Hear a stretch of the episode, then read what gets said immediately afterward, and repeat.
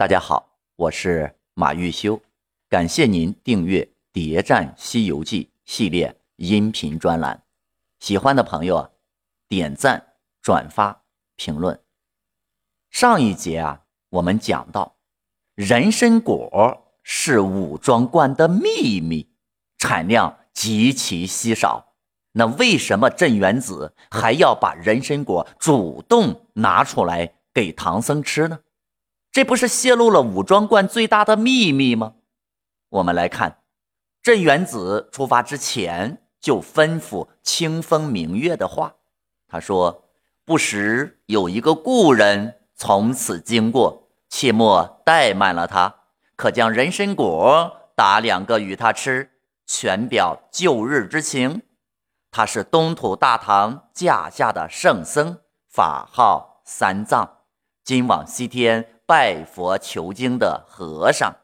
那和尚乃金蝉子转生西方圣老如来佛的第二个徒弟。人参果，大家知道，一万年才结三十个，开元时大众共吃了两个，大众。是多少呢？原著里说了，这园子里目前还有四十八名弟子，算上他有四十九个人。那么四十九个人共同分吃了两个，那么唐僧一个人就可以吃两个。镇元子对唐僧这么好，怎么感觉都有点不正常？镇元子。对唐僧这么大方的理由是：五百年前我与他在盂兰盆会上相识，他曾亲手传茶，佛子敬我，故此视为故人也。金蝉子曾经给镇元子传过茶，也就是递过一碗茶给他。那么就递了一杯茶，就值两个人参果，那这笔账怎么算都很划算。那如果是如来亲自来了，那不得估计整棵树都不够吧？镇元子还说，那唐三藏虽是故人，但需防备他的手下，不可惊动他们。由此可见。镇元子对取经团队的构成是一清二楚。那么问题来了，他偷偷的给唐僧两个人参果，就不怕唐僧告诉自己的徒弟们吗？这事儿啊，你怎么可能瞒得住呢？既然瞒不住，为什么不给孙悟空、猪八戒、沙和尚各准备？人参果，甚至来讲，你们四十九个人都可以共同分两个吃。那么唐僧师徒四人怎么就不能共同分两个吃呢？你把两个人参果都给了唐僧，和你把两个人参果拿出来给这师徒四人分了吃，你不都是付出两个人参果吗？那么镇元子这么做。其实等于告诉孙悟空：“我这儿有人参果，但是就不给你吃。有本事你来偷啊！”镇元子显然是在故意挑事儿。咱们前面说了，取经路线图其实有两条，一条呢是观音规划的，一条呢是孙悟空带着唐僧走的。武装观就不在观音菩萨规划的路线图之上，那么孙悟空为什么要带唐僧到武装观来呢？如来才是取经计划的发起人，孙悟空的路线肯定是要经过如来同意的，如来肯定会通过某种秘密的通道或途径来指挥老孙怎么行动。孙悟空。不知道武装观有人参果，但如来肯定知道。有人早就把人参果在武装观的秘密给泄露出去了。那么，到底是谁泄露了这个秘密呢？哎，不是别人，正是镇元子他自己。他为什么要这么做呢？一切都要从镇元子尴尬的地位说起。武庄观大门上有一对春联写着什么呢？说长生不老神仙府，与天同寿道人家。孙悟空看到这副对联，很是不屑，说：“这道士说大话唬人。我老孙五百年前大闹天宫时，在那太上老君的门前，也不曾见如如此话说。可见镇元子自视清高，觉得自己呀比老君还要牛。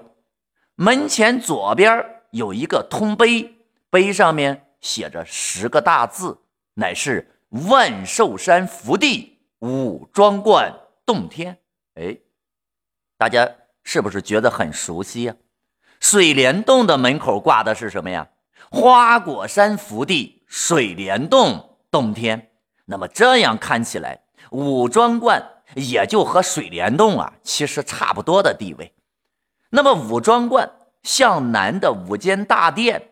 都是上明下暗的雕花格子，推开格子，只见那壁中间挂着五彩妆成的“天地”二字。清风明月是这么解释的：不瞒老师傅说，这两个字啊，上头的礼尚还当，下边的还受不得我们的香火。三清是家师的朋友，四弟是家师的故人。九曜是家师的晚辈儿，元辰是家师的下宾，这里面是不是少点什么呢？哎，没有佛教的五老，镇元子和道教的三清走得比较近，和灵山关系就显得比较远了。那么清风明月两个弟子把镇元子都吹上天了。但是镇元子真的有这么高的地位吗？镇元大仙得元始天尊的简帖，邀他到上青天弥罗宫听讲混元道果。镇元子吩咐二道童不可违了大天尊的简帖，要往弥罗宫听讲。你两个在家仔细。镇元子的地位远在元始天尊之下，要称元始天尊为大天尊。对于镇元子去弥罗宫听讲混元道果这个事儿，那么孙悟空闻言忍不住喝了一声道：“这个扫道童，人也不认得，你在那个面前捣鬼，扯什么空心架子？那弥罗宫。”有谁是太乙天仙？请你这泼牛蹄子去讲什么道？那么在孙悟空眼里，弥罗宫的神仙都不入流。元始天尊叫镇元子参加的，绝对不是什么盛会。镇元子想要的地位和他实际所处的地位有着巨大的现实落差。镇元子不甘心，他要改变现状，他要做真正的地仙之祖。他的野心很大，但是手里的资源却很少，只有产量极少的人参果。本来镇元大仙可以躲在武庄观偷吃人参果，可是呢，他选择了拿人参果来投机。自从孙悟空大闹天宫之后。玉帝以孙悟空毁了蟠桃园为由，改变了蟠桃的供给方式，由原来的敞开式供应改成了配额制供应。简单的说，就是实行通货紧缩，整个仙界普遍缺钱啊，也就是蟠桃。神仙、妖怪都纷纷开始寻找蟠桃的替代品。镇元子以为自己的机会来了，他要做地仙之祖，就得有人承认，当然自然就得给人家好处，就得送礼。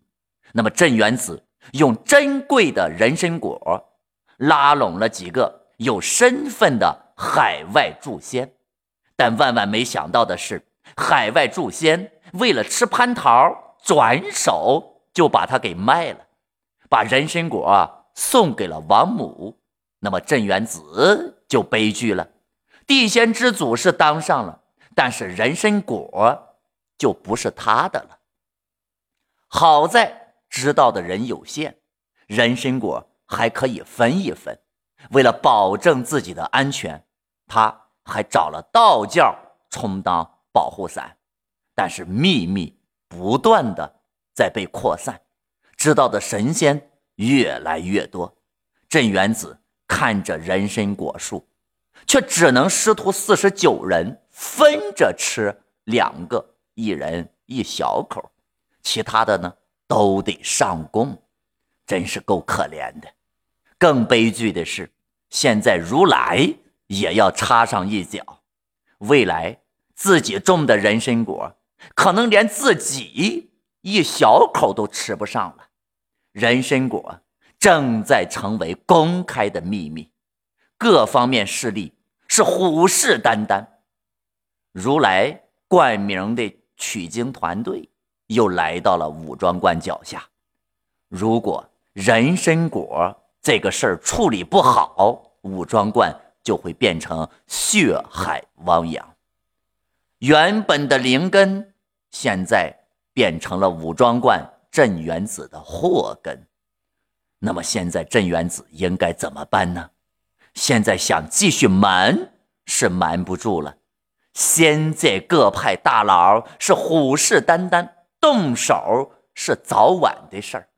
那么把人参果树如果彻底公开，有果大家一起吃，行不行呢？那人参果树只有这一棵，而且产量极其之低。开园的时候，整个武装观包括镇元子四十九个人才分得两个，剩下的二十八个自己都不舍得吃。如果那要放开，诸天神佛那么多的神仙，肯定有神仙吃不到。那到底给谁不给谁呢？分配不均，后果就更严重。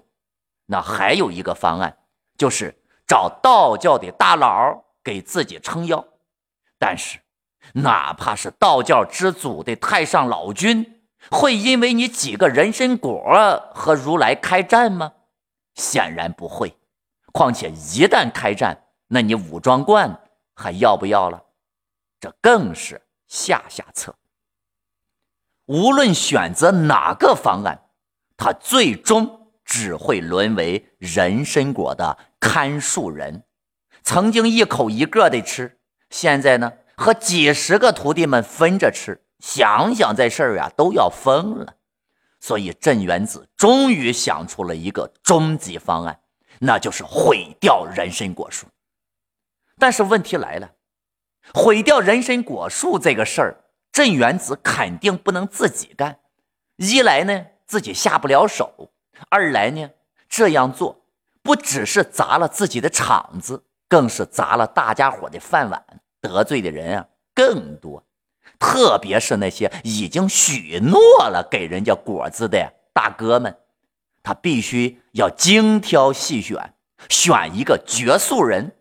另外，镇元子舍得毁掉人参果树，还有一个重要的原因，以后呢咱们会讲到。镇元子一早。就想把人参果树给毁了。正在此时，唐僧师徒来了，危机就是转机。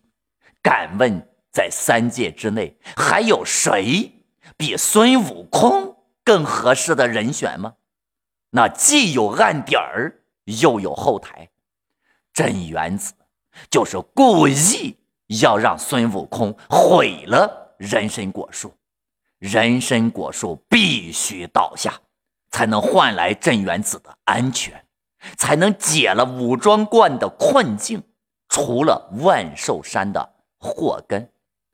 唐僧取经是发生在孙悟空大闹天宫之后的仙佛世界，唐僧师徒是整个仙佛权力再一次重新分配的鲶鱼，它起到鲶鱼效应，每到一处必然会引起轩然大波和一系列的连锁反应，每一个环节，无论是人还是物，无论是大还是小，都在风雨漂泊之中。历史洪流滚滚向前，碾死所有站错队的神仙妖魔，无论是蚂蚁还是大象。关注我，播放下一集，为您揭秘更多真相。